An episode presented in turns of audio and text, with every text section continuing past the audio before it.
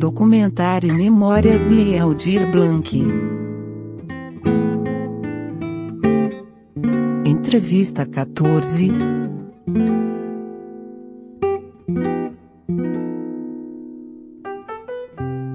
Bom, eu sou Ney Carrasco, eu sou compositor de formação, fiz graduação em composição na Unicamp, depois fiz mestrado e doutorado na USP em música de cinema, né, e acabou sendo minha área acadêmica e, a, e minha área artística também como profissional, né, eu eu fiz muita trilha, né? Eu trabalhei muito no campo das trilhas sonoras. Então, o meu espaço na composição musical sempre foi o espaço de trilhista, né?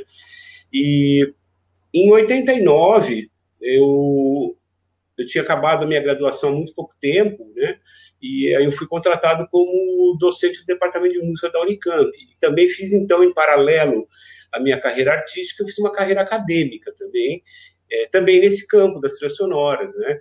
É, e é, sou até hoje professor do Estudo de Artes da Unicamp e Departamento de Música. Em 2012, né, o então prefeito eleito Jonas Donizete, é, depois, depois da eleição, né, depois do segundo turno, me convidou para assumir a Secretaria de Cultura de Campinas. Eu tinha participado da elaboração do plano de governo na área de cultura para ele. Né? Isso ele me fez um pedido, aliás, com muita antecedência à eleição. Ele me, me chamou em maio, pedindo para que eu coordenasse um grupo para fazer um, um, projeto de um plano de governo para a área de cultura, né?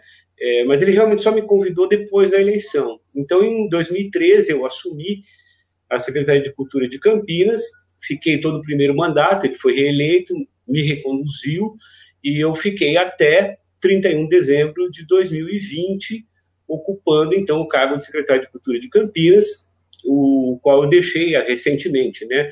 Nós estamos em, em 19 de janeiro e eu deixei é, a Secretaria de Cultura em 31 de dezembro. É, e nesse período, né, eu, eu tive a oportunidade de, é, em 2017, nós tínhamos um fórum nacional que era chamado de Fórum é, de Secretário de Cultura das Capitais. Ele era apoiado pela Frente Nacional de Prefeitos. E a gente já tinha uma reivindicação, ah, porque ele era, ele era Fórum das Capitais e Regiões Metropolitanas, era isso o original dele. E a gente tinha uma reivindicação para fazer parte desse fórum, né, para que Campinas fizesse parte desse fórum. Por quê? É, Campinas não é capital, mas é região metropolitana, é centro de região metropolitana. Então nós tínhamos esse argumento, né? E aí em 2017, quando a, assumiu, né, o Vinícius Palmeira assumiu a presidência desse fórum, ele abriu as portas para os municípios que não eram capitais. Campinas foi uma das primeiras cidades que eh, ingressou no fórum, não sendo capital. Foi, foram Muriaé, de Minas, e, e Campinas, né? E, e eu entrei é, e, e, fui, é, na eleição que teve, eu fui é, conduzido à vice-presidência do fórum. Então, era o, era o Vinícius presidente, eu era vice. E em 2019, em maio de 2019, o Vinícius cumpriu seu mandato, nós tivemos outra eleição, e aí eu fui conduzido à presidência. Então, o que, que aconteceu? Eu estava na presidência do fórum, que virou depois, né? um nome chato, enorme, é, é Fórum de Gestores e Dirigentes de Cultura das Capitais e Municípios Associados. Esse é o nome atual dele, né? E, e aí é, eu tive assim essa essa felicidade ou não, não sei, de estar à presidência do Fórum no momento, né, em que a gente começou a enfrentar essa pandemia e logo em seguida, né, a proposta da Lei Aldir Blanc, né? é, nós tivemos esse momento aí, né, é, inicial. Então, essa é a minha trajetória, e agora nós vamos falar um pouquinho mais profundamente aí desse período, propriamente dito, né? Muito bom, Ney. Muito bom, muito bom. Ney, é, fala um pouquinho sobre a entidade, sobre a, a Frente Nacional de Prefeitos. Olha, a Frente Nacional de Prefeitos é uma, uma das três entidades municipalistas que nós temos nesse país, né? nós temos a, a, Frente Nacional de Prefeitos, a Confederação Nacional de Municípios e a ABM, né, que é a, que é a Associação Brasileira de Municípios. Tá? É, elas têm naturezas diferentes. É, a, a, a, Frente Nacional ela só trabalha com municípios acima de 80 mil habitantes, então ela concentra os maiores municípios do país. Né? A CNM, a Confederação Nacional dos Municípios, é a que tem o maior número de municípios, porque a grande maioria dos municípios do Brasil são municípios pequenos, até 20 mil habitantes. Né?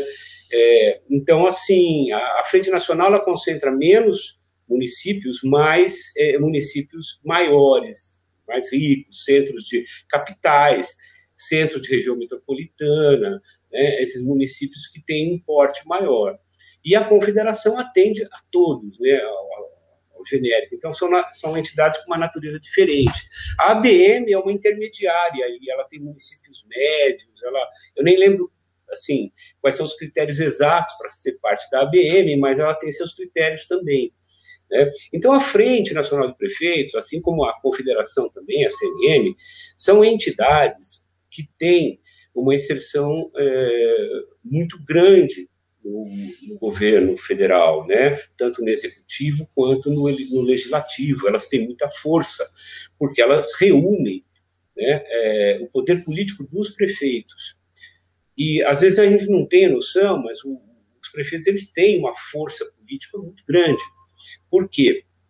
Porque os prefeitos, né, eles são a base. As pessoas vivem nas cidades, as pessoas não vivem no estado ou na federação Estado e federação são abstrações, né? A, a, o município não. O município é, é, onde a coisa acontece, é onde você mora, né? É, é, onde está o hospital que você vai se tratar, é onde tem o ônibus que você pega. Então, é, é no município que está o cidadão. Né?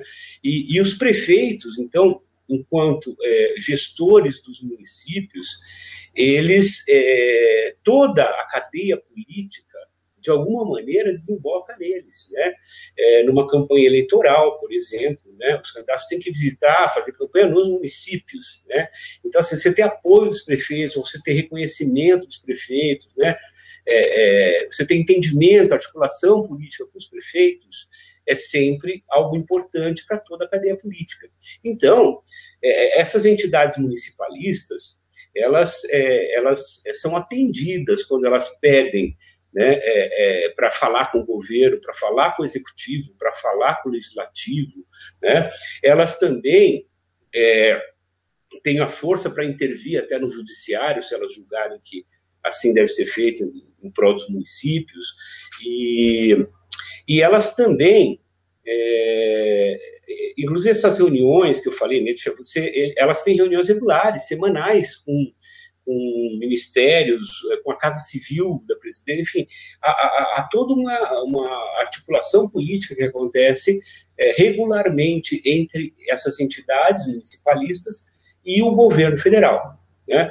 É, e elas também são as responsáveis por levar é, a, a, todo o país um conceito é, que, que, a cada dia se torna mais importante, que é o municipalismo. Né?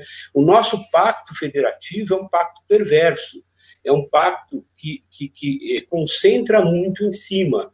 Então, você tem muito na federação, depois você tem pouco nos estados e um pouquinho só nos municípios de recursos. Né? É, a estrutura é piramidal. Né? Isso confere ao governo federal um poder centralizador muito grande, porque estados e municípios dependem dos recursos federais. Né? E os municípios dependem dos recursos federais e estaduais. Né? E lembrando que eu falei há pouco, né, é, é, são eles que geram os recursos, né? são os municípios que geram impostos. Né? E, então, há um movimento todo no país hoje no sentido de trazer é, é, o município a um patamar né, de importância no Pacto Federativo maior do que ele tem hoje. Né? É importante. Né? é, porque isso traria uma independência muito maior aos municípios dos governos que estão acima dele. Né?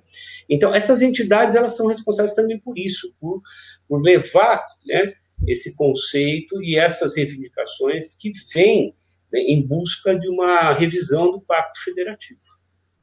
Ok? É. Ney, é, qual que é a sua análise sobre as políticas culturais no Brasil até o ano de 2019, antes do estado pandêmico, de a gente entrar na, na pandemia?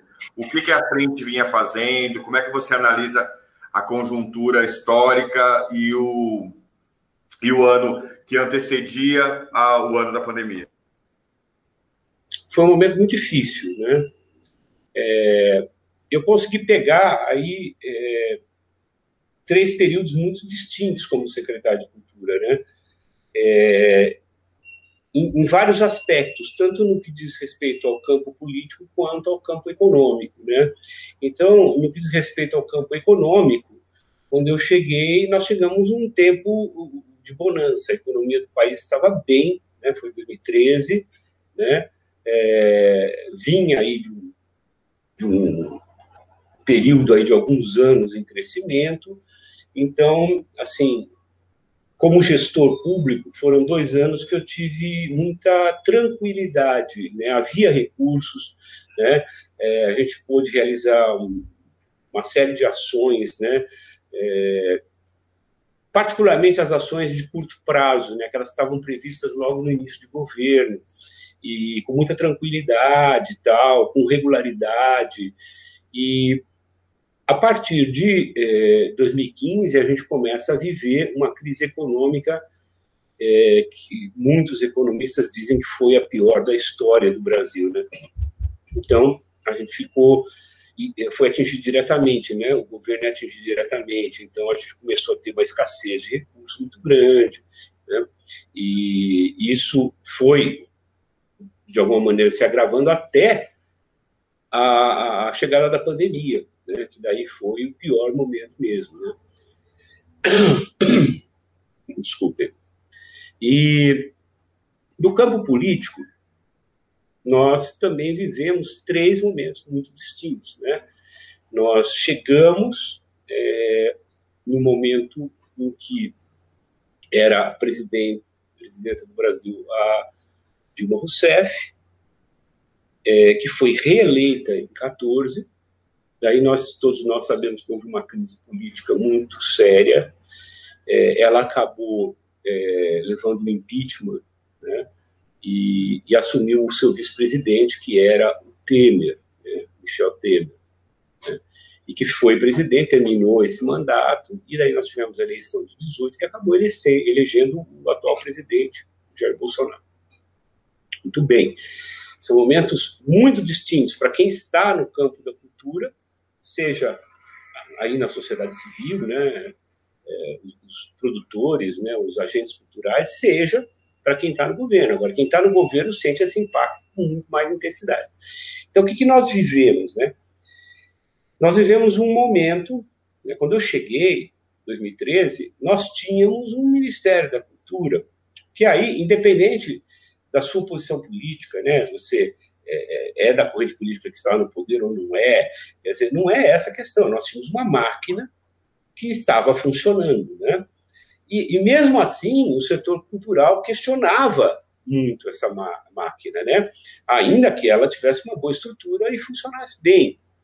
Mas havia é, todo um questionamento em relação, por exemplo, ao Sistema Nacional de Cultura, né? a, a, a, a a regulamentação de todos aqueles pontos que foram previstos que acabaram é, é não sendo efetivados, né? vários questionamentos, como por exemplo a, transferência fundo a fundo, que era uma reivindicação né, de todos os estados e municípios né, para o Ministério, e ainda não tinha se materializado, né?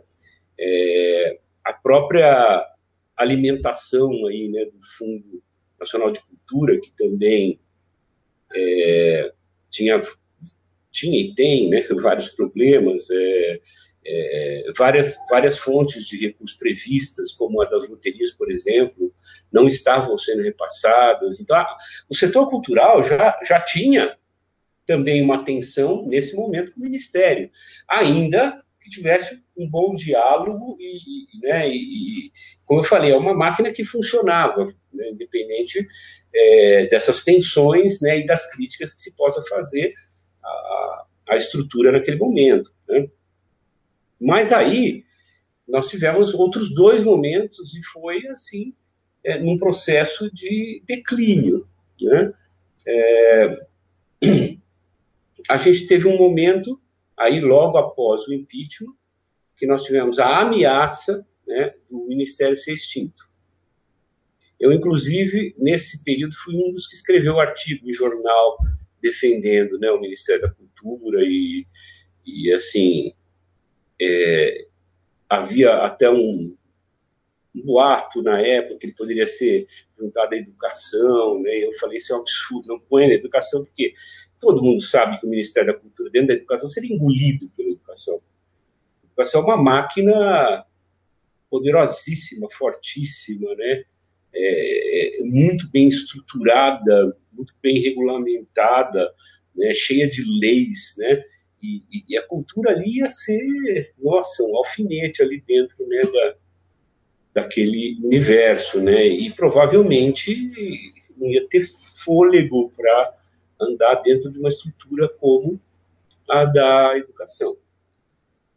Bom, resultado é que então o presidente Temer não não extinguiu o ministério né, e, e colocou lá o ministro é, acabou sendo o Sérgio Saleitão, no fim das contas, porque ele teve o Marcelo Caleiro primeiro, né, teve também o do PPS, o senador Freire, não, deu um branco no primeiro nome dele, né? É, mas assim, houve alguns que ficaram algum tempo pequeno, mas é, ele acabou se estabilizando mesmo com a chegada do Sérgio Saleitão, que ficou é, mais tempo lá, né? E, e aí já a, tensão com o setor cultural aumentou, né? É, foi um momento assim que o, o Sérgio Sá Leitão, o ministro Sérgio Sá Leitão, chegou é, assim com, com algumas é, ideias muito bem definidas, tudo mais com, com pouco tempo. Então a gente sabia que o horizonte era pequeno, né? É, e ao mesmo tempo que não havia, né? Primeiro, não havia tempo para discussão daquelas questões maiores, né? Essa época que eu era vice-presidente do fórum. Né? Não havia tempo para discutir as questões maiores, ele não ia ter é, tempo de mandato para isso. Então, nós nos esforçamos naquele momento para preservar as conquistas. Uma das decisões, né? Do nosso fórum foi, olha, esse é o momento de preservar as conquistas. Então, assim, é defender o Sistema Nacional de Cultura, né? É não permitir que, que seja feito um desmanche do Ministério, coisas do gênero, tá? É, então, foi, foi, foi, mais um momento de defesa, né? De defender né, o seu espaço político, é, o seu sistema legal, enfim, foi um momento de defesa. E aí, é, finalmente, com, com, a posse do presidente Jair Bolsonaro, nós vimos acontecer o que já tinha sido ameaçado lá atrás, no, no, no momento da posse do, do, Michel Temer, né, do presidente Michel Temer, que houve, de fato, né, é, a extinção do Ministério da Cultura e a incorporação dele, primeiro ao Ministério da, da Cidadania e depois ao é, ao Ministério do Turismo, que é onde ele está hoje. Né? Então, aquela máquina que a gente conheceu do Ministério continua existindo. Os funcionários são de carreira, você não pode é, é, é, tirá-los. Né? É só que eles deixaram de ter o status de Ministério viraram Secretaria Especial do Ministério do Turismo, que também enfrentou uma grande instabilidade. Né? Nós tivemos um número é, grande de secretários nomeados que ficaram períodos muito curtos, né? E, e, e, a gente sabe que em cargos de gestão, particularmente gestão pública, é, o, a permanência é uma coisa essencial, porque você só consegue desenvolver projetos estando durante um período um pouco mais longo.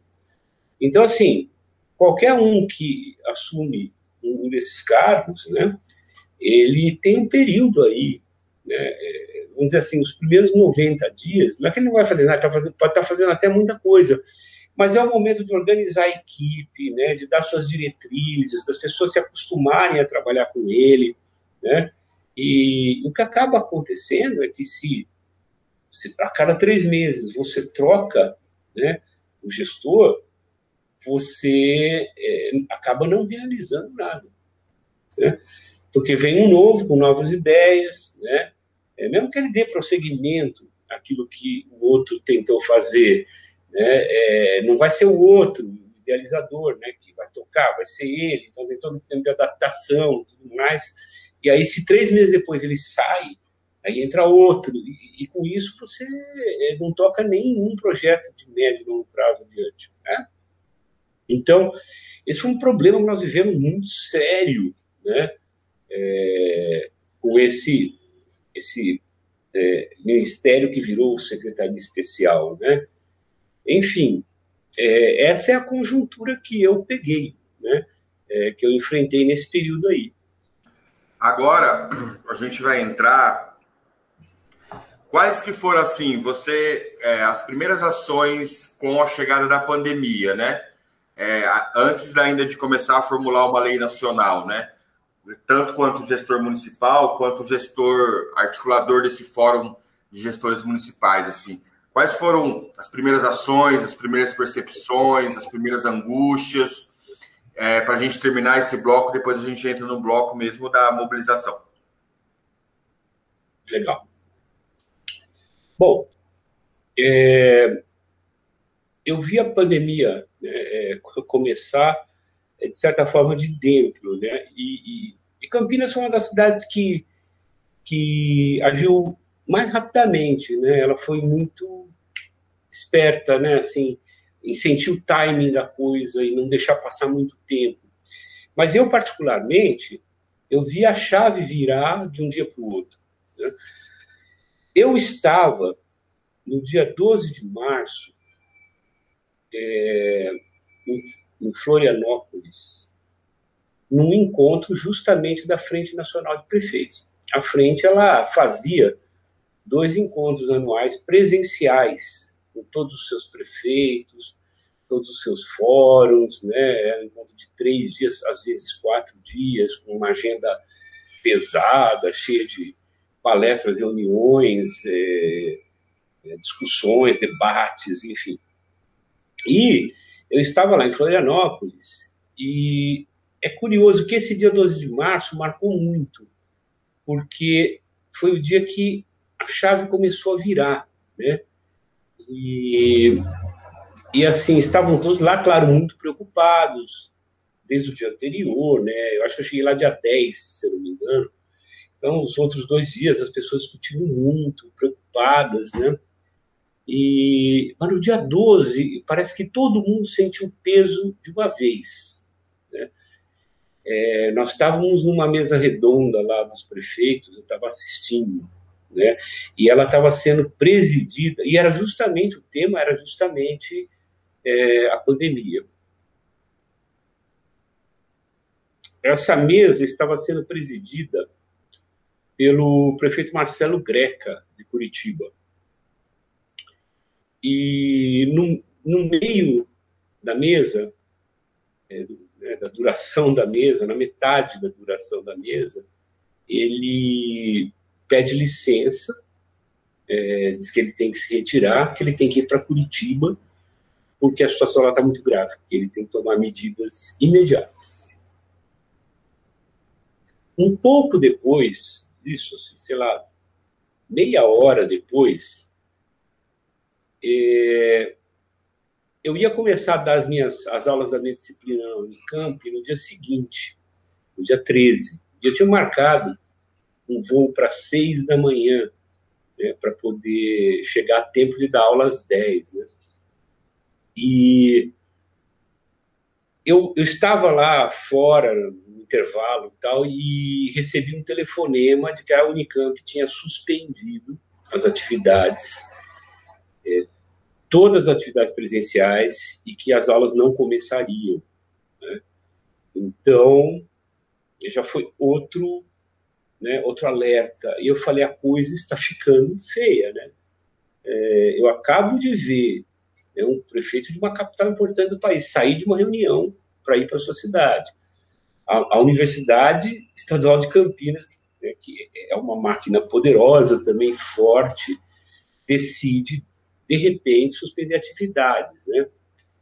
E, então, o que, que eu fiz? No dia seguinte, eu não, não alterei meu voo. Eu peguei o voo das seis da manhã e vim para Campinas. Chegando em Campinas, eu eu pro, imediatamente procurei o secretário de saúde, o Carmen, fui até a sala dele, né? E ele chamou também a Andrea Fonzuben, que era, a, era ainda é a diretora é, do Departamento de Vigilância em Saúde, né, o famoso Devisa de Campinas, né, e os dois me deram um panorama geral do que estava acontecendo. E eles tinham preparado um material longo né, para é, orientar os profissionais de saúde. Eles me mostraram esse material, aí eu pedi para eles me entregarem, é, passarem, né, para mim, tudo eletrônico, né, é, passarem para mim, é, que eu ia mostrar também para a equipe da cultura. Então, assim que eu terminei essa reunião com eles, eu voltei, chamei né, é, os coordenadores todos da cultura, os diretores, né, fizemos uma reunião ali e, e eu passei esse material na televisão para eles, né? E, e ali mesmo a gente criou um gabinete de crise, né? que ficou ativo até eu sair.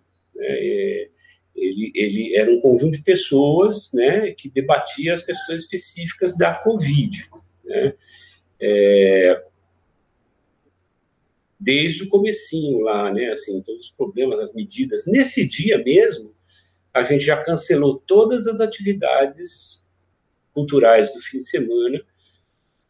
Em paralelo, o Departamento de Turismo cancelou também todas as suas atividades, né, é, do fim de semana, né, nós tínhamos vários eventos acontecendo, é, tinha uma, uma grande festa lá que o turismo estava promovendo com o nosso apoio, tinha concerto da orquestra sinfônica, tinha várias atividades que eram públicas de cultura, e essas foram todas suspensas, obviamente, ainda não haviam sido suspensas as atividades privadas, né?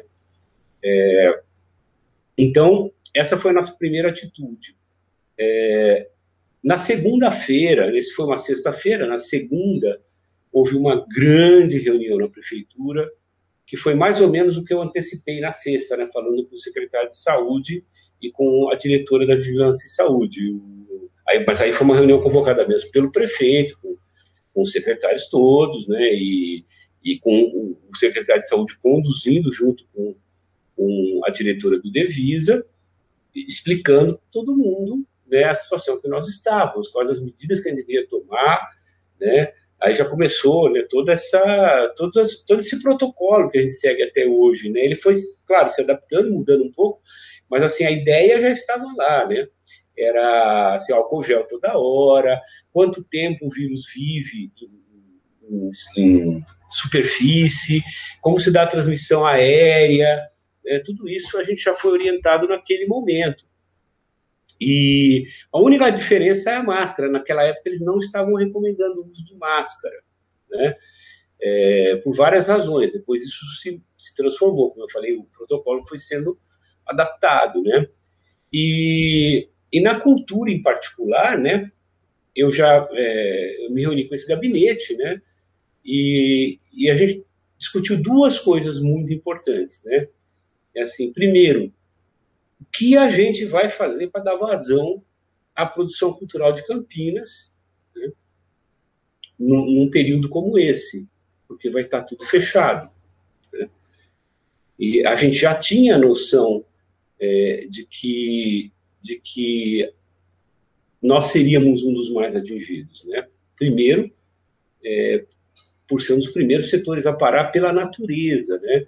Do setor, né? A cultura é um setor que promove a aglomeração. Né? A gente quer aglomerar, né? E e a gente já sabia que o grande problema era botar a gente junta. É, a orientação era fique em casa, né? É, é, assim, não, não, não tem a vida social praticamente, né? Faça uma quarentena. Então, isso é bom. As pessoas em quarentena, como é que a gente vai, como é que a gente vai é, fazer vazar a produção cultural? Então, esse era o primeiro grande problema.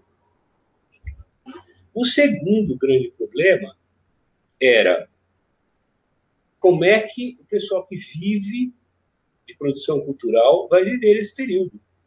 Isso já estava claro para a gente que seria um problema seríssimo. Né? Então, nesse dia, nós começamos a tratar desses dois problemas. É, o primeiro deles, né, a vazão, a, a gente encontrou é, como uma medida imediata, foi imediata mesmo, a gente criou dias depois né, de começar a quarentena, a criação de um canal. E a gente chamou esse canal, um canal no YouTube chamado Cultura Abraça Campinas, que seria o veículo né, é, para é, a vazão dessa produção cultural da cidade. E, é, e também para o público, né, para assim, que o público tivesse também né, acesso à produção cultural, que ele também não tinha mais, porque as atividades presenciais estavam suspensas. E também, já de cara, a gente pensou, bom, se esse é um veículo para vazar a produção cultural, talvez ele seja também um veículo que, que nos permita é, oferecer algum trabalho, né? oferecer alguma atividade para o setor cultural nesse momento que eles vão é, ficar sem trabalho. Então, essas duas perspectivas já estavam colocadas ali no canal. Né?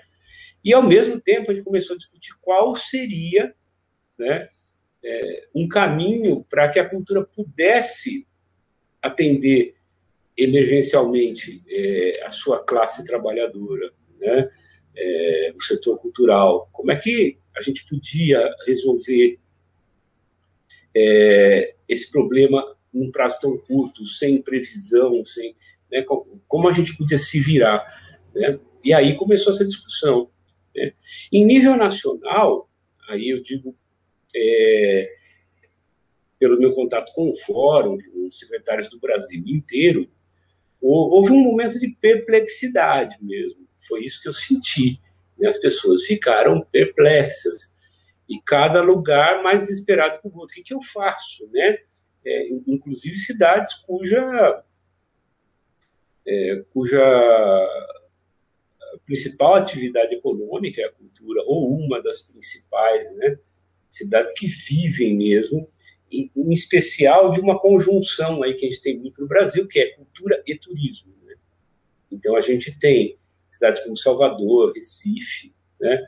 É, que são cidades em que o turismo e a cultura andam assim junto, né? É, então, assim, muita gente desesperada mesmo, sem saber o que fazer, com a classe cultural toda batendo na porta né, desses gestores municipais, né, desesperados também, né? E, e, aí começou uma discussão realmente nacional de troca de experiências, né? É assim, olha, o que aconteceu na minha cidade, o que aconteceu na sua, né? É, olha, nós tivemos uma ideia aqui, talvez a gente possa fazer isso como, como um, uma ação emergencial, é, ó, talvez a gente possa é, achar né, é, caminhos aí na mídia eletrônica, enfim, todo mundo tentando achar uma saída, mas num momento que realmente não foi pego de surpresa, né? e foi do dia para a noite, não foi algo planejado, né? Então, assim, assim como a saúde também, imagine o que o setor de saúde teve que fazer para, de repente, começar a criar leis de UTI, começar a criar um hospital de campanha. Olha o desespero, né? Assim, você não previu aquilo nunca. E, e no setor cultural não foi diferente, nós só não tivemos a responsabilidade que eles tiveram, né, para salvar vidas, mas, mas a gente tinha um problemaço na mão, né? E o fórum então começou a debater, né, a discutir é, permanentemente todos os dias, né? E logo em seguida começaram né, as reuniões eletrônicas, né, as, as lives, a, ou seja, a gente aprendeu a usar rapidamente né, os recursos que já estavam à nossa disposição para é, fazer essa comunicação, é, essa comunicação não presencial, né? Então esse foi, é, esse foi assim o primeiro impacto, né? A partir daí as coisas foram acontecendo. Muito bom, Ney. Fechamos o primeiro bloco, agora vamos para o segundo bloco. É, a questão da virtualização é, da, da formulação, da articulação, da criação de canais, é, de trocas, né? E, e, e, nesse processo de começar a se pensar uma, uma lei nacional, uma política nacional, como que você avalia essa, essa virtualização e esse início de se começar a pensar, acho que mais agora como é, fórum dos, secretários de capitais, a, a articulação da lei, assim? Olha, eu tenho impressão, tenho quase certeza, que a pandemia foi um processo de catalisação, gerou né, um processo paralelo a ela, né, de catalisação de processos que já estavam em andamento. Tá? O que, que eu quero dizer com isso? Esse processo de virtualização, né, ele já é parte é, do nosso da nossa vivência no mundo digital. Né? Ou seja, já estava dado que isso iria acontecer. Né? O que aconteceu com a pandemia é que ele foi acelerado absurdamente. Né? Então, vamos pegar aqui, vou dar um exemplo só, para vocês entenderem, que eu acho que é bem significativo. Quando eu assumi a presidência desse fórum, foi em maio de 2019, o nosso fórum fazia quatro reuniões anuais. Né? Duas só da diretoria, mais duas com todo mundo. Inclusive, nessas, nesses encontros, duas delas eram nesses encontros da Frente Nacional de Prefeitos. E as outras duas, normalmente, eram em Brasília, só da diretoria. Quando eu assumi, falei, gente, a gente, nosso contato cotidiano é grupo de WhatsApp só e a gente se reúne quatro vezes ao ano. Vamos fazer o seguinte: vamos fazer uma reunião virtual por mês, né? É, uma vez por mês a gente entra no ar, bate um papo de uma horinha e vai mantendo o assunto todo dia. Eu fiz três ou quatro dessas reuniões e assim parei de fazer porque o comparecimento era é, muito pequeno, três, quatro pessoas iam, quer dizer, não dava não dava massa, né, substância, quórum para aquela reunião, né? Então eu falei, ah, o povo não embarcou, vamos voltar à regularidade, né, o que nós éramos, né? É, bom, com o processo da pandemia, a partir, né, é, da, da instauração, da, da, do começo das discussões aí relativas às ações para da cultura na pandemia, eu convocava uma reunião para o dia seguinte vinha o Brasil inteiro. Né? É, mudou, mudou rapidamente né? A relação das pessoas com é, a ferramenta, né? com esse, esse veículo novo e essa ferramenta digital. Né? É, assim como vários outros processos foram catalisados é, paralelamente, né? É, por exemplo, o home office também era algo que estava dado, né? O caminho da sociedade, né? É, com a digitalização já previa que é, muita gente pode trabalhar em casa, alguns já trabalhavam, mas percentualmente era muito pouco. Quando as pessoas se viram obrigadas a trabalhar em casa, né, é, se viu o quanto isso pode ser economicamente muito de, de, muito bom resultado, né? As pessoas gostaram, muitas pessoas gostaram de trabalhar em casa. Claro que você tem sempre aqueles que não gostam, é natural. Mas muitas pessoas gostaram de trabalhar em casa. E muitas empresas falaram: puxa, o pessoal está produzindo em casa, hein? será que não dá para a gente economizar em estrutura, em vez de ter um andar de um prédio, ter três salas e a gente faz o revezamento, né? Quer dizer, o, o mundo começou a se repensar também nessas relações de trabalho, né?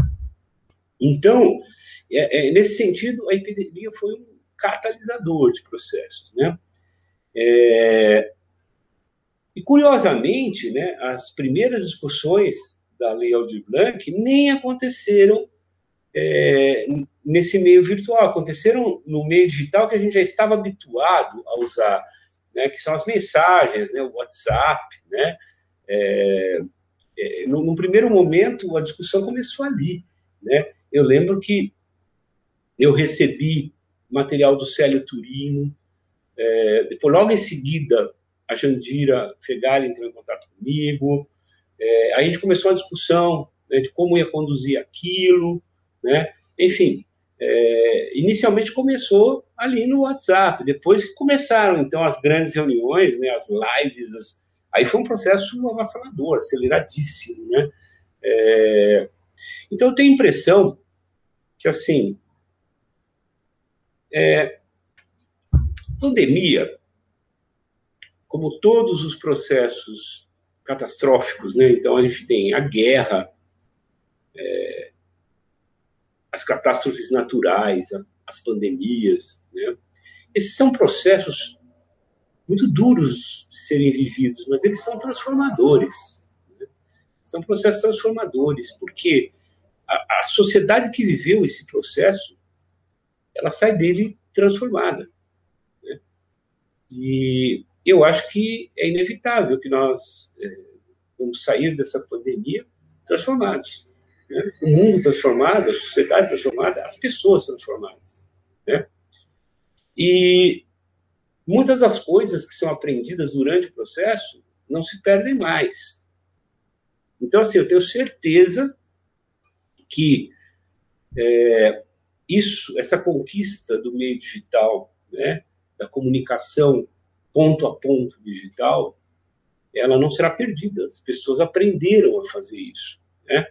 E eu vejo já hoje muita gente falando assim, ah, não, vamos, ah, não, não vamos marcar reunião, não, a gente se encontra online às seis da tarde e faz a reunião ali, é muito mais tranquilo para mim, eu não tenho que sair de casa. Já está assim. Né? As pessoas aprenderam e gostaram, né?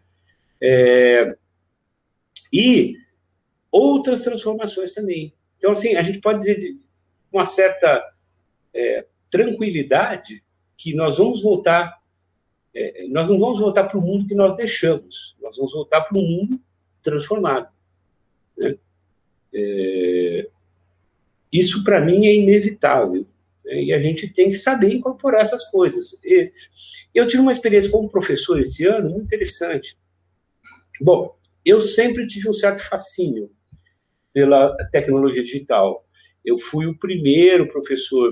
Bom, começar aqui, eu montei os primeiros laboratórios do estudo de artes digitalizados para música, né? Ali, no início da década de 90 ainda, quando os sistemas eram muito precários, de capacidade muito pequena, é, ainda é, proprietários, né, eles não, não estavam interligados na rede, a gente não tinha web, né? O web é de 95 é uma coisa. Imagine, né? Até 95 você não tinha www. Né? Você já tinha a internet maior, mas institucional, você não tinha ainda essa internet é, é, do cidadão, né? cotidiana.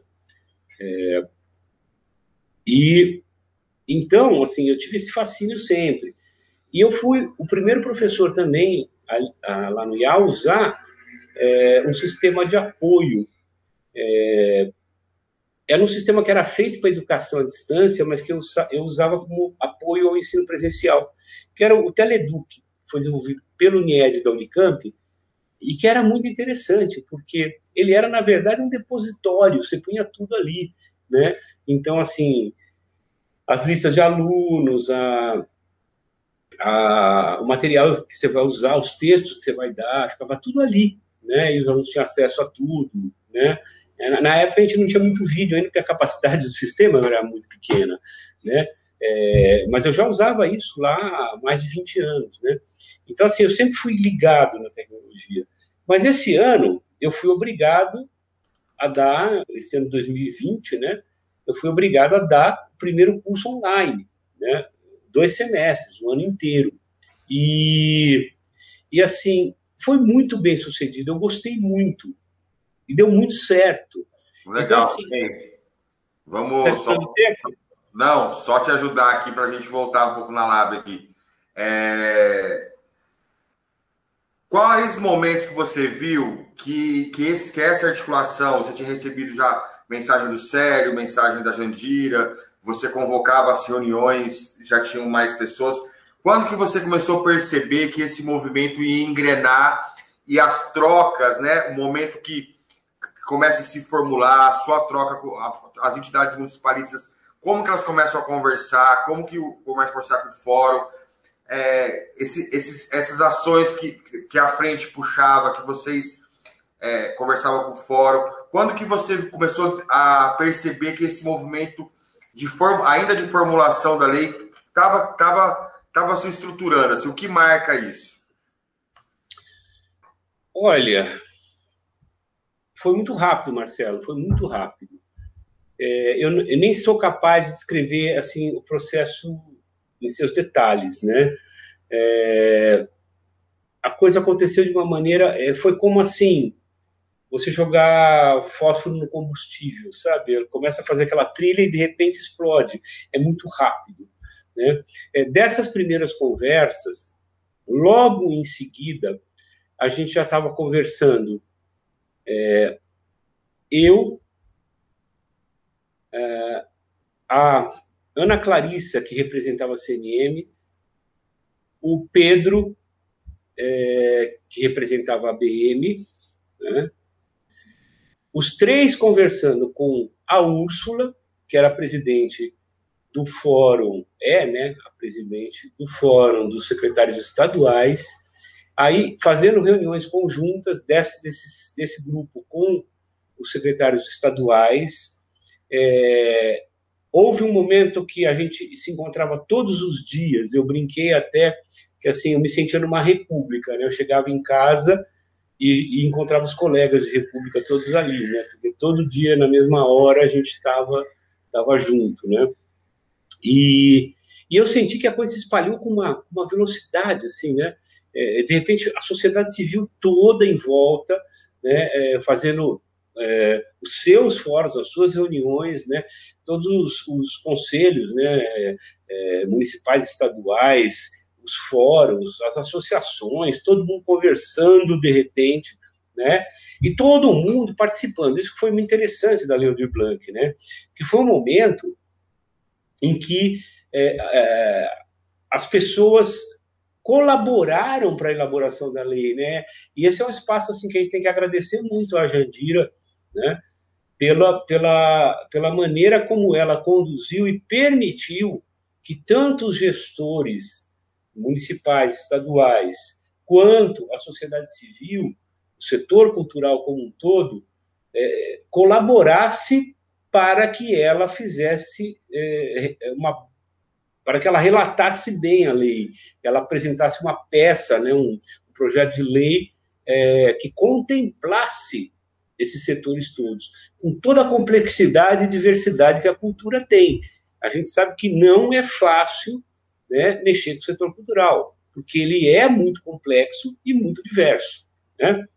E, e eu estava falando assim que a gente vai, vai voltar para o mundo transformado. Eu acho que uma das grandes transformações é essa um dos grandes legados da lei, né, é que o setor cultural brasileiro nunca conversou e nunca se articulou com a intensidade né, que ele fez no processo da Lei Aldir Blanc. E essas coisas não se perdem. Eu acho que hoje nós temos um sistema cultural articulado né, e que conversa, que pode conversar a qualquer momento. Basta você chamar as pessoas que elas vêm. Né? E, então, esse primeiro momento é o que eu falei, eu não sei nem mapear direito, porque era uma coisa de um dia para o outro. Né? Assim, foi, foi, foi, um, foi um momento assim daqueles meio mágicos, né? que assim, uma, uma ideia pega, né? É, cola, né? todos estão envolvidos com ela, estão todos olhando para aquele mesmo ponto, estão todos com a mesma meta, o mesmo objetivo, né? e todos conversando e tentando conciliar as diferenças, né?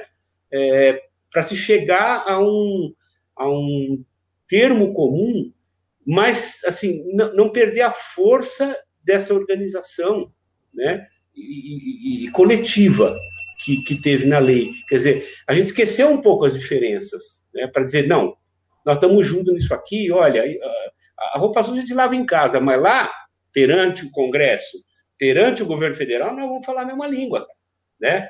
E isso... Mas qual ação que te marca, assim, né? tipo assim, já tinha essa conversa de bastidor, assim, momento que você, é, uma, um caos, assim, um momento que, que fica marcado, assim, nossa, nós estamos no, é, eu participei de tal reunião, de tal atividade, e eu, e eu senti ali que a coisa tinha estourado a bolha, e tinha integrado gestor estadual, municipal, sociedade civil, parlamentares. Da sua memória, qual momento assim que te marca, que fica marcado para você? Olha, eu eu tenho a impressão que as reuniões eu, eu nunca pensei por esse lado assim, porque assim é difícil para mim também dizer esse foi o momento mágico, porque foi um período mágico, né? As coisas aconteciam todos os dias e todas essas coisas tinham uma certa importância. Mas acho que é muito marcante para a gente, eu acho, aquele momento em que é, a, a gente já tendo conversado bastante com a Jandira e a gente começando a finalizar né, esse PL, é, o momento em que a gente começa a trazer né, as pessoas que a gente precisava para essa discussão. Né? Então, é muito marcante é, nesse período, é, o momento em que a, a, a Jandira marca as reuniões, né, com outros parlamentares, né, a Comissão de Cultura da Câmara, né, enfim, eu acho que esse é um momento que é crucial, porque eu vou ser bem honesto com você, eu, eu assim, nesse primeiro momento, eu achava que a nossa articulação era muito importante e que dessa articulação surgiria algo realmente é, que, que, seria um legado para nós. Mas eu não tinha certeza que a gente traria o Congresso com a gente. Entendeu?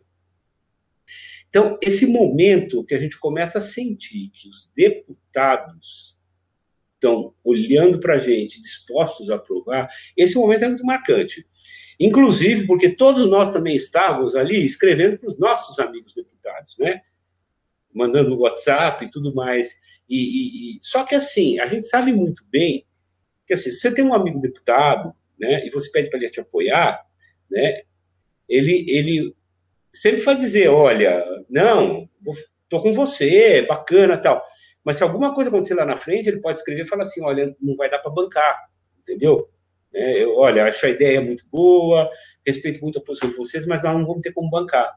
E eu tinha um pouco essa dúvida se o Congresso iria bancar para a gente a Lei Aldir Blanc. Então, quando eu comecei a sentir né, que a, a, a média ali começou a virar, né? Começou, opa, a gente está caminhando no sentido de ter apoio. Né? Aí eu falava, bom, tá legal, nós, nós vamos aprovar, mas o governo federal presidente vai sancionar, entendeu? Ele não vai vetar metade dos artigos, descaracterizar a lei. Né? Então, então, esse primeiro momento no Congresso foi muito marcante. E o segundo momento, foi, que foi próximo, não foi na sanção que aconteceu lá na frente.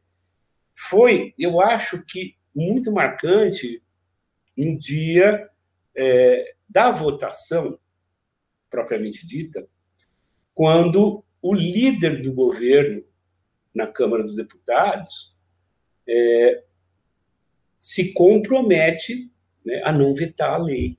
Né? O presidente está comprometido a não vetar a lei. Aí eu falei, opa, a coisa está realmente virando, está mudando a figura. Né? E aí realmente eu passei a acreditar que nós tínhamos conseguido, nós tínhamos rompido a barreira, quebrado o muro, que o setor cultural tinha feito algo inédito, que nunca tinha conseguido antes ali eu já comecei a sentir isso. E, a, e, a, e, o, e, o, e, o, e a frente, assim, como é que a frente estava nesse, nesse movimento, assim, né? A gente sabe que o presidente da frente, o prefeito Jonas, ele tuitava, né? Os outros secretários, como é que era, como é que era a mobilização enquanto um bloco de secretários e da frente de prefeitos? Assim, qual, como é que era a estratégia?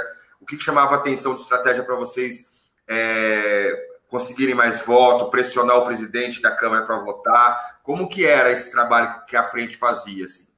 Olha, ele acontecia, na verdade, em dois níveis. Né? Ele acontecia no ponto a ponto, ou seja, os secretários do nosso fórum, né, todos, é, tem, tinham em seus estados né, os seus deputados, é, os seus senadores. Né, é, então, a gente fazia esse trabalho de formiguinha também, né? Que é todo mundo falando com aqueles que tinham relações políticas com a sociedade, né? É, então foi uma construção também que se deu em paralelo. E a frente, ela fazia o papel mais institucional. Né? A frente foi, é, nesse processo todo, uma grande apoiadora da Lei de Blanc, né, e que teve é, um papel de força política muito importante no processo. Né. O presidente, que é, é o, era né, o prefeito de Campinas na época, o prefeito Jonas Donizete, né, era o presidente da, frente, ainda é, hoje, o mandato dele vai até, o mandato dele vai até maio, né, e lá é por mandato, não é o fato de ser prefeito, não, né, que, que, que te obriga a sair. Né?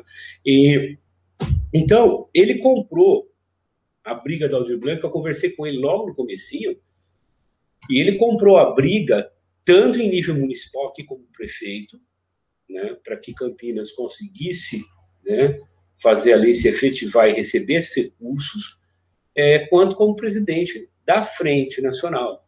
Né. É, aí ele colocou realmente a frente à nossa disposição. E eu agradeço muito. Eu, quando, quando saí da secretaria, me despedi do pessoal da frente, o Gilberto, né, é, que é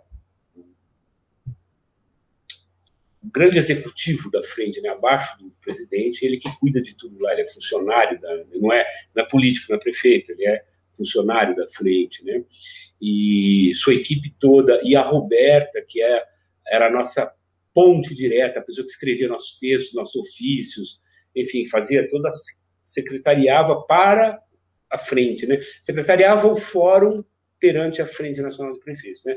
Esses caras trabalharam, nos atenderam em tudo que nós pedimos, tá?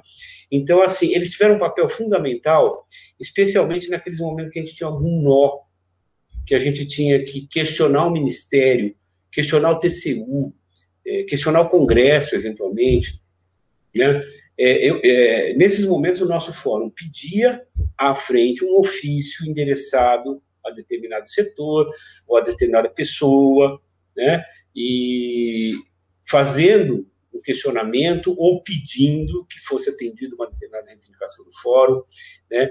É, e, e, foram vários ofícios, várias, vários questionamentos é, que foram conduzidos oficialmente pela frente. Então, assim, eu só tenho a agradecer a eles. Foi realmente um, um trabalho conjunto. Né? O nosso fórum, enquanto é, é, a pulverização né, pelo Brasil inteiro, agindo politicamente nas suas localidades, e à frente fazendo um trabalho institucional perante o governo central.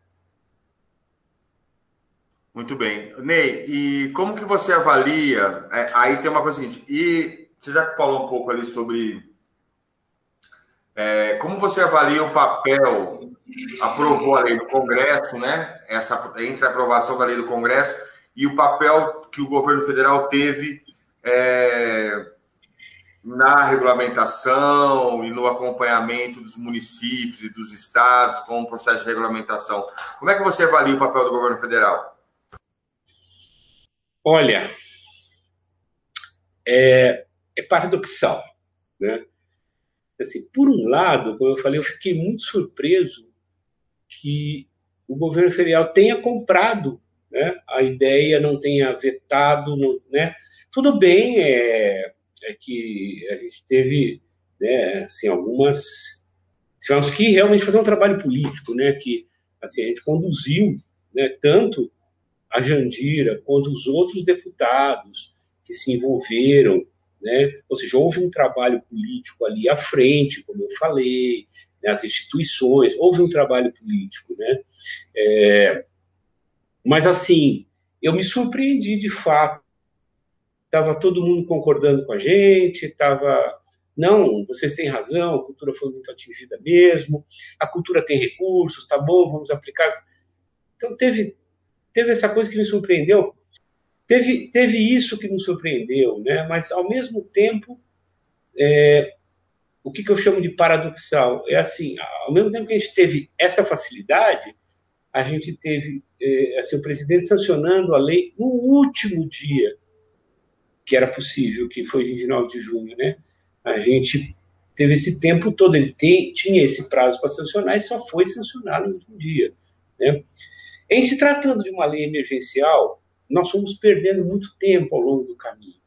Isso foi um problema sério. Né? Então, a gente tem a aprovação da lei na Câmara, se não me falha a memória, 26 de maio, né? de memória. Aí a gente tem a sanção em 29 de junho. Ou seja, foram 30 dias que a gente não parou de conversar. Né? É, o setor cultural do Brasil inteiro, a essa altura, já estava, assim, como eu falei, incendiado, e conversando, e conversando e dizendo: bom, vai ser tudo a toque de caixa, vai ser uma lei que vai ser emergencial e a gente vai ter que correr para aplicar os recursos e, e vamos estudar bem ela, ver se tem alguma falha, alguma coisa que a gente não pode deixar passar, etc, etc. Então, o setor cultural fez isso, né? Mas ficou aguardando, aguardando, aguardando a sanção. Aí, vem a sanção em 29 de junho. Bom, era preciso que é, o governo apresentasse a regulamentação federal. Então, essa é a atitude paradoxal que eu, que eu falei né, é, há pouco. É assim: o Ministério do Turismo foi extremamente solícito com a gente, com, com os gestores culturais e, de certa forma, com o setor cultural como um todo, porque havia representantes da sociedade civil nas discussões com o Ministério. A Valquíria, né, do Conecta, representou o Conecta, que é o, o fórum dos fóruns, é o conselho dos conselhos é, estaduais de cultura do país. Né? Então, havia uma representação, inclusive, da sociedade civil nas discussões. Então, houve uma abertura do Ministério para discussão. O secretário Gino e o secretário Aldo Valentim é, é, é, assim, foram muito abertos na discussão também. Isso também me surpreendeu, porque eu imaginava que o, o governo seria mais rígido nas suas posições na discussão. Dizer, não, isso tem que ser feito assim, assim, assim, né, e mais impositivo. Eles não foram, eles abriram a discussão, eles é, acataram propostas nossas, é, mesmo algumas que eles inicialmente não concordavam, a gente acabou conseguindo fazer passar e tudo mais. Então, houve esta boa vontade. Mas, por outro lado, demorou muito. A gente se reuniu três vezes com o Ministério, né? então eram as três entidades municipalistas, como eu falei, mais o Fórum dos Estaduais, mais o Conecta, né? então cinco entidades representadas, que abrangia aí gestores estaduais, gestores municipais, sociedade civil, setor cultural, né? É, discutindo diretamente com o Ministério. Né? Então, a gente fez três reuniões que a gente acreditava que na metade de julho, na metade de julho, a gente teria um, uma regulamentação apresentada. E ela só veio a público, né? só foi publicada em 18 de agosto. Mais um mês que se perdeu aguardando, aguardando, e as pessoas desesperadas, e a gente conversando todo dia. E quando chega a regulamentação, a gente viu que tinha muitos pontos ali que estavam muito abertos, que poderia se gerar várias interpretações e que não geraram segurança nos gestores para a execução. Aí começou todo um questionamento, né? É, é, reunião com, com, representantes do TCU, do Ministério da Economia, né, do próprio Ministério, para esclarecer dúvidas, tirar dúvidas. Olha, eu posso fazer isso, posso fazer aquilo? Não estava claro na regulamentação. Né? Então, isso gerou mais atraso também aí por parte de nós, gestores e sociedade civil. Porque é, é, podemos fazer? Puxa, não sei, vamos, vamos estudar. É, e aí você sabe como é, é, é o sistema, o sistema é, legal desse país, né? E eu imagino que nós podemos até ter as nossas idiosincrasias, mas eu, acho, eu tenho a impressão que em qualquer país, né, qualquer governo, você tem é, é, interpretações diferentes. Né? Quando a coisa não está muito clara ali no papel, dizendo assim, olha, isto pode ser feito das seguintes maneiras, A, B, C, entendeu? Se a coisa não está colocada assim, você vai apresentar para um procurador municipal ou estadual, né, é, é aquele texto e um, um procurador de um município vai dizer sim, você pode fazer assim como você quer, e o outro vai dizer não, você não pode fazer de jeito nenhum. Né? Então, nós ficamos ali numa sinuca de bico nesse período. Nossa, eu, eu, eu recebia chuvas diariamente de perguntas. Né? Foram criados é, vários grupos nacionais que reuniam gestores, técnicos, procuradores, juristas, é, é, para fazer essa discussão cotidiana. Né? Agora, isso gerou, de novo, como eu falei, mais integração ainda. Né? porque assim os gestores puderam ver a discussão dos procuradores, os técnicos, né? É, é, todos ali trocando opiniões e cada um podendo ver como o outro encarava aquele determinado problema, né? Então assim também é, foi um momento que eu acho que marcou muito e que, e que vai ser um legado também. Os gestores hoje, quem participou dessas discussões eles, eles estão muito mais preparados para enfrentar né, esses problemas legais. E aí a gente passou, então, a, é, ao processo de aplicação propriamente dito, né? É, vencida essa primeira batalha aí, né, que era que começou lá atrás, né, elaborar a lei, votar a lei, sancionar a lei, regulamentar a lei, aí começou a vir para nossa mão. Né? E eu acho que aí começa realmente uma outra etapa que vale a pena falar é, em separado dessa, que é a da aplicação dos recursos. Muito bom, Ney. É... Ney, qual para você, qual foi a principal dificuldade dos municípios, beneficiários e estados na execução da lei que você vê? Olha, eu acompanhei bem né, esse processo, tanto no que diz respeito aos municípios quanto aos estados, por causa dessa nossa integração com o Fórum dos Estaduais. Né? E, assim, eu acho que os estaduais eles, eles tiveram muito mais facilidade para resolver seus problemas. Porque, acima de tudo, porque são 27 unidades. Né? E são 5.600 municípios, olha a diferença, né? Então, assim, como eu falei, é muito mais fácil reunir né, é, é, os procuradores, por exemplo, dos 27 estados, né, do que os procuradores municipais. Né? Então, eles tiveram essa, essa ajuda pelo seu tamanho. Né?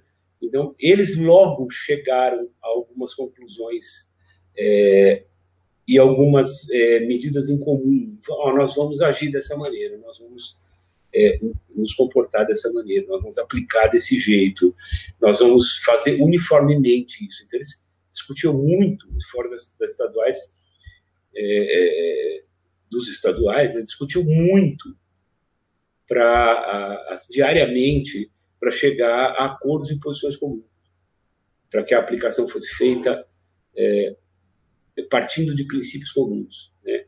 Então, é, é, nesse período que se, é, junto com a gente, por exemplo, se chegou à conclusão que seria melhor os estados ficarem responsáveis exclusivamente aí pelo inciso primeiro da lei, né? É, porque, bom, eu estou falando, não é cronológico isso, isso aconteceu antes da regulamentação, né, essa, essa proposta, mas assim, já foi feito o um acordo ali, né? Que assim, os estados cuidariam do inciso primeiro e os municípios do inciso segundo da lei. Ou seja, estados cuidariam de é, do auxílio direto, né? É, emergencial para os trabalhadores e trabalhadoras da cultura e, é, e os municípios cuidariam do subsídio a espaços. Né? É, e se chegou a essa conclusão por uma questão de tamanho de máquina mesmo. Os estados eles, eles foram é, assim generosos com os municípios. Né? Vocês não têm estrutura para fazer isso, é muita gente. A máquina do estado ela aguenta melhor fazer a aplicação dos recursos primeiro. Ótimo, nós concordamos. Ok, é bom para a gente. Vocês então segundo. Então é esses acordos comuns, né? outro acordo que os estados fizeram aí entre eles, né? não envolveu diretamente os municípios, mas que foi, claro, foi parte da reivindicação dos municípios, é que assim, aí o município que por questões operacionais mesmo, por estrutura, por tamanho, então não der conta e tiver que devolver os recursos para o estado, né? Aí os estados fizeram um acordo entre eles, bom, então nós vamos aplicar os recursos que forem devolvidos nós vamos aplicar na própria região que devolveu, que é uma maneira de contemplar uh, o setor cultural dessa região que não conseguiu operar, não é que eles que eles é, abriram mão, simplesmente, eles não conseguiram operar por alguma razão. Então, esses acordos foram feitos lá atrás. Então, para os estados, é, é, é era uma coisa assim muito mais tranquila. Os municípios, como eu falei, são 5.600, né? E, e cada um uma característica totalmente diferente do outro. Então, a gente tem municípios que nunca operaram recurso nenhum para a cultura.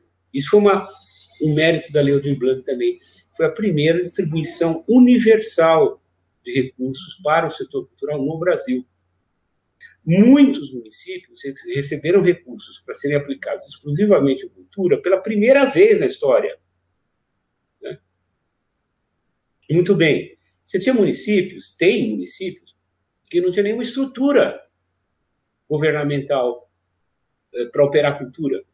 Então, você tem alguns que você tem é, a cultura como um, um setor né, eh, da, da, Secretaria de Educação, né, é, tem outros que é só uma diretoria, às vezes até ligado ao gabinete do prefeito, às vezes é uma pessoa que tem outra função, muito comum, né, uma pessoa que tem outra função, mas também se responsabiliza pela cultura, porque em termos de, de políticas públicas culturais naquela, naquele município, ele só tem duas festas no ano, sabe? Enfim, não há política cultural no município. E, de repente, eles se viram numa situação de operar recursos federais transmitidos diretamente ao município, né? É, que deveriam ser aplicados exclusivamente no setor cultural, com um prazo muito restrito. Porque esse atraso operacional aí da Lei Aldir Blanc, né, que esperou, né, um atraso legal, na verdade, né, para ela estar totalmente regulamentada, tudo certinho, né, foi espremendo, porque o teto era 31 de dezembro, gente. E era um teto, mudou agora, dias antes de acabar o ano, é, nós tivemos uma medida provisória que permitiu deixar os recursos em resta pagar. Mas durante todo o processo de elaboração da lei, o que o Ministério da Economia dizia, o TCU todos é que, se não houver, houvesse uma autorização explícita da Câmara Federal, os recursos não poderiam ficar em resta a pagar, porque é uma lei maior que diz que recursos orçamentários não podem ficar em resta a pagar. Então não tinha discussão, isso era lei maior e todo mundo concordava que não tinha discussão. Né? É, nós tivemos aí, no fim do ano, então, como foi dito antes, né, o Congresso tem que autorizar. O Congresso autorizou e os recursos puderam ficar em resta a pagar. Mas até então, a gente trabalhava com teto de 31 de dezembro. E o atraso na regulamentação né, foi espremendo esse teto, espremendo, espremendo. Então, o gestor, na hora de aplicar, ele começou a se ver com muito pouco tempo. Então, aquelas cidades, aqueles municípios que já têm uma, uma vivência na aplicação de recursos públicos na cultura, que tem estruturas prontas, que a máquina está organizada, conseguiram fazer isso. E no aperto, viu? Com muito aperto, com muito. Assim, com data contada. O cronograma certinho. Se errar dois dias no cronograma, a gente não consegue pagar. Né? Então, assim, foi um aperto mesmo. Agora, as cidades que não tinham experiência nenhuma se viram numa situação muito difícil. Né? E ainda assim, olha a quantidade de municípios que têm o mérito de ter aplicado mesmo nessas condições. Eu fui testemunha de gente em municípios muito pequenos, todo dia ligando para mim, tirando dúvidas. É, eu pondo essas pessoas em contato com técnicos, com pessoas que pudessem esclarecer as dúvidas delas, para poder é, realizar, executar o recurso. Elas estavam é, muito orgulhosas de ter um recurso para a cultura finalmente no seu município, e a classe cultural daquele município também, pela primeira vez, recebendo recursos. Então, assim, foi, foi um processo muito bonito, na verdade.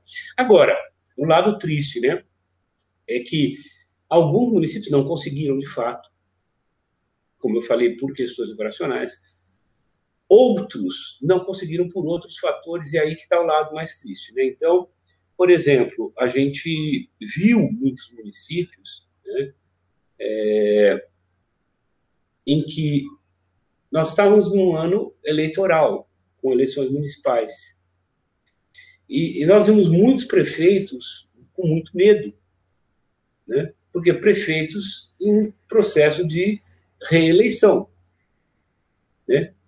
E, de repente, assim, muitos prefeitos avaliaram o seguinte, por causa de, sei lá, 30, municípios muito pequenos, 30, 40 mil reais, né?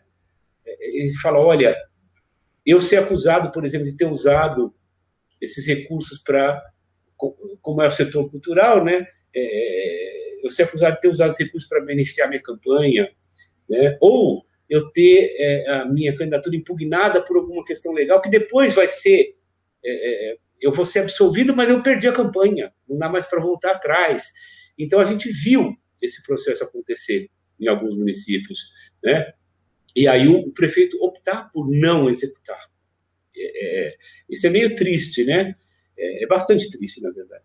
E, e, inclusive, olha, depois que eu eu saí agora, já nessas primeiras semanas do ano, né, primeira, segunda semana, alguns gestores que estavam entrando, né, é, assumindo o cargo, é, entrando em contato comigo e falando, Ney, não dá para recuperar porque é, o meu município não pegou o recurso, não foi atrás de receber o recurso, né? E, e assim, desesperado, porque é, é, ele, ele, não fazia parte daquele governo, entrou de repente e queria tentar de alguma maneira acessar esses recursos da Lei de Blanc, né?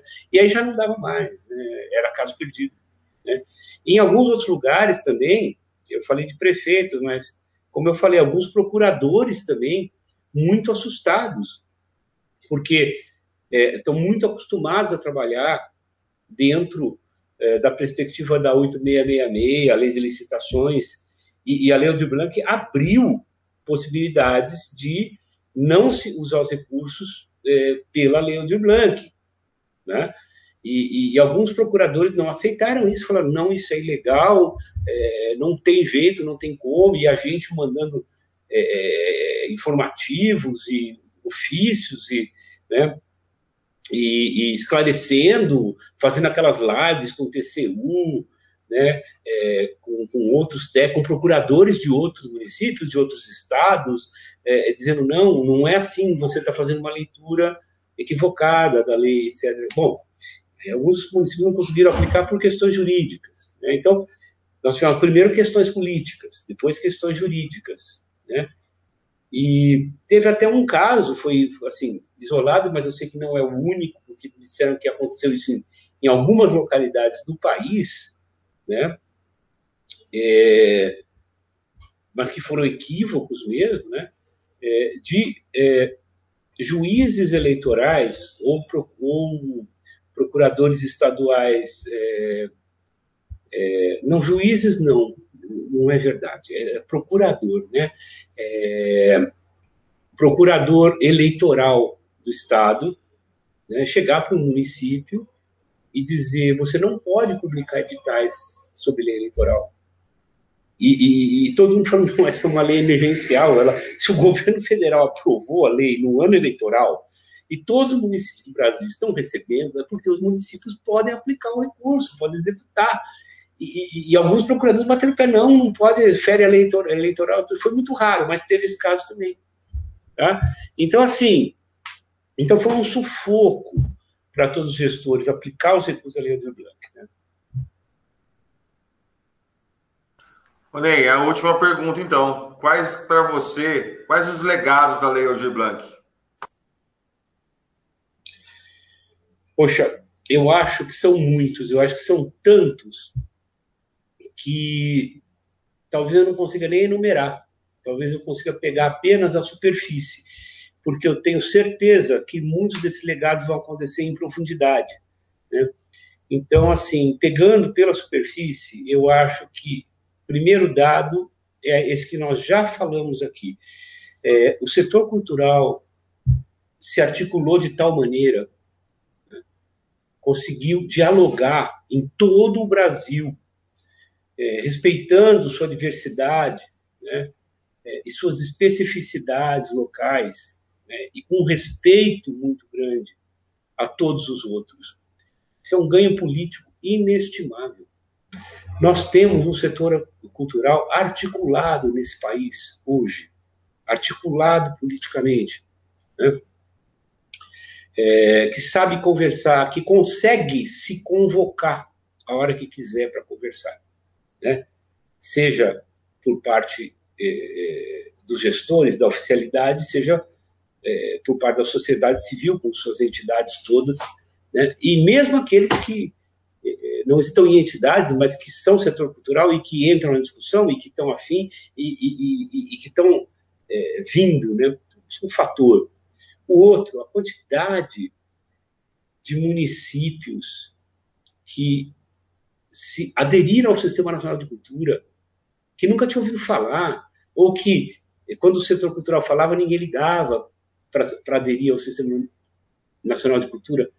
Grande conquista, porque o sistema ele só vai funcionar quando ele tiver, assim, se não a totalidade, né, a, a grande maioria de, de, municípios, né, porque ele só funciona pela função, dizer, como o SUS, né, não dá para imaginar um município hoje que não tem aderido ao SUS, né, sem tratamento público, né, de saúde, e, e o, o SNC, o Sistema Nacional de Cultura, é o SUS da cultura, é, tem que aderir.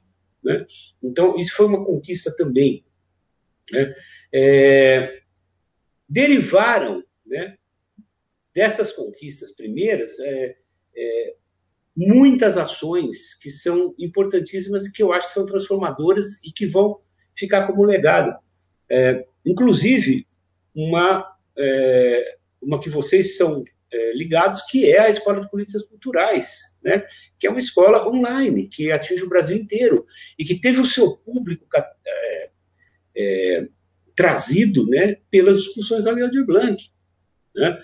É, então, a gente tem é, é, isso e tem coisas institucionais também. Por exemplo, a gente conseguiu ter a efetivação de algumas demandas históricas né, que a gente tinha no setor cultural, que, como eu falei lá no começo da conversa, o nosso Ministério da Cultura já havia o embate né, e a, a, a tentativa de resolver e que nunca tinha, tinha se efetivado. Como, por exemplo, a transferência fundo a fundo, que é uma das grandes reivindicações do sistema do, do setor cultural. Né? É, e que a gente ainda não tinha conseguido efetivar. Se você pegar tecnicamente, uma, uma, uma técnica do Ministério da, da, Economia, uma das coisas falou, não, mas não é transferência fundo ao fundo, não, mas é como se fosse, é o que, é, é o que a gente queria. É transferir diretamente do governo federal para o município, no fundo de cultura dele. É isso, né? É, e você pode operar diretamente, né? Isso nós não tínhamos tido a efetivação, né? criou um precedente, né? É, então, assim, se você for olhando ao longo do processo, você vai ver que ela gerou um grande número de transformações, ela trouxe é, novas perspectivas para o setor cultural, novas perspectivas de política cultural. Né? É, outro legado dela, como eu falei, hoje em dia, pode, pode ser até que alguns não tenham operado, mas todo município do, do Brasil teve acesso a um recurso para ser aplicado exclusivamente em cultura, que nunca tinha acontecido. Né? Então, assim, isso é um marco histórico. Né? É, é, no próximo recurso que o município puder acessar o setor cultural, talvez ele, ele haja de uma maneira diferente ou com mais experiência. Né? Pelo menos já operou um, já viu como é. Aquele município que desistiu se arrependeu e falou: o próximo que vier eu não vou perder, entendeu? Isso é legado, né? É, é uma transformação histórica e eu tenho certeza que essas conquistas vão permear e direcionar o setor cultural nos próximos anos no Brasil. Né? O setor cultural e as políticas culturais. Né? É, o setor cultural como um todo, seja o institucional, seja o, o privado, seja o cidadão, né?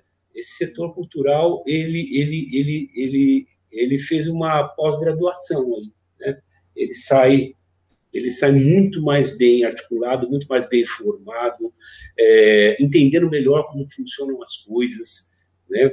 É, muitas perguntas que eu ouvi nesse processo todo de gestores, né? eram perguntas que falavam assim: meu Deus, como é que um gestor público não sabe disso? Né? Eu falei, tinha que saber, mas ele aprendeu. Né? É, é, na próxima vez ele não faz mais essa pergunta, ele ficou tarimbado, ele ficou, né, ele passou por processos muito difíceis, é, é, resolveu problemas complicados, né, teve que enfrentar é, o seu procurador, o jurídico da sociedade, teve que convencer seu prefeito de que aquilo era importante, teve que negociar com o setor cultural da cidade como é que, como é que os recursos iam ser aplicados para que chegasse a ponta, chegasse a essas pessoas. Então o cara aprendeu. Né? Todos nós aprendemos muito, né? tanto os mais experientes quanto aqueles que é, pela primeira vez se viram nessa situação. Então eu acho que nós só vamos saber realmente, né? É muito difícil avaliar seu período histórico, né? Porque você não tem distanciamento, mas quando nós tivermos o distanciamento que o tempo vai nos dar desse momento histórico, nós vamos poder ver que nós não fazemos nem ideia hoje da quantidade de conquistas que esse processo trouxe para o setor cultural no Brasil como um todo. Acho que é isso.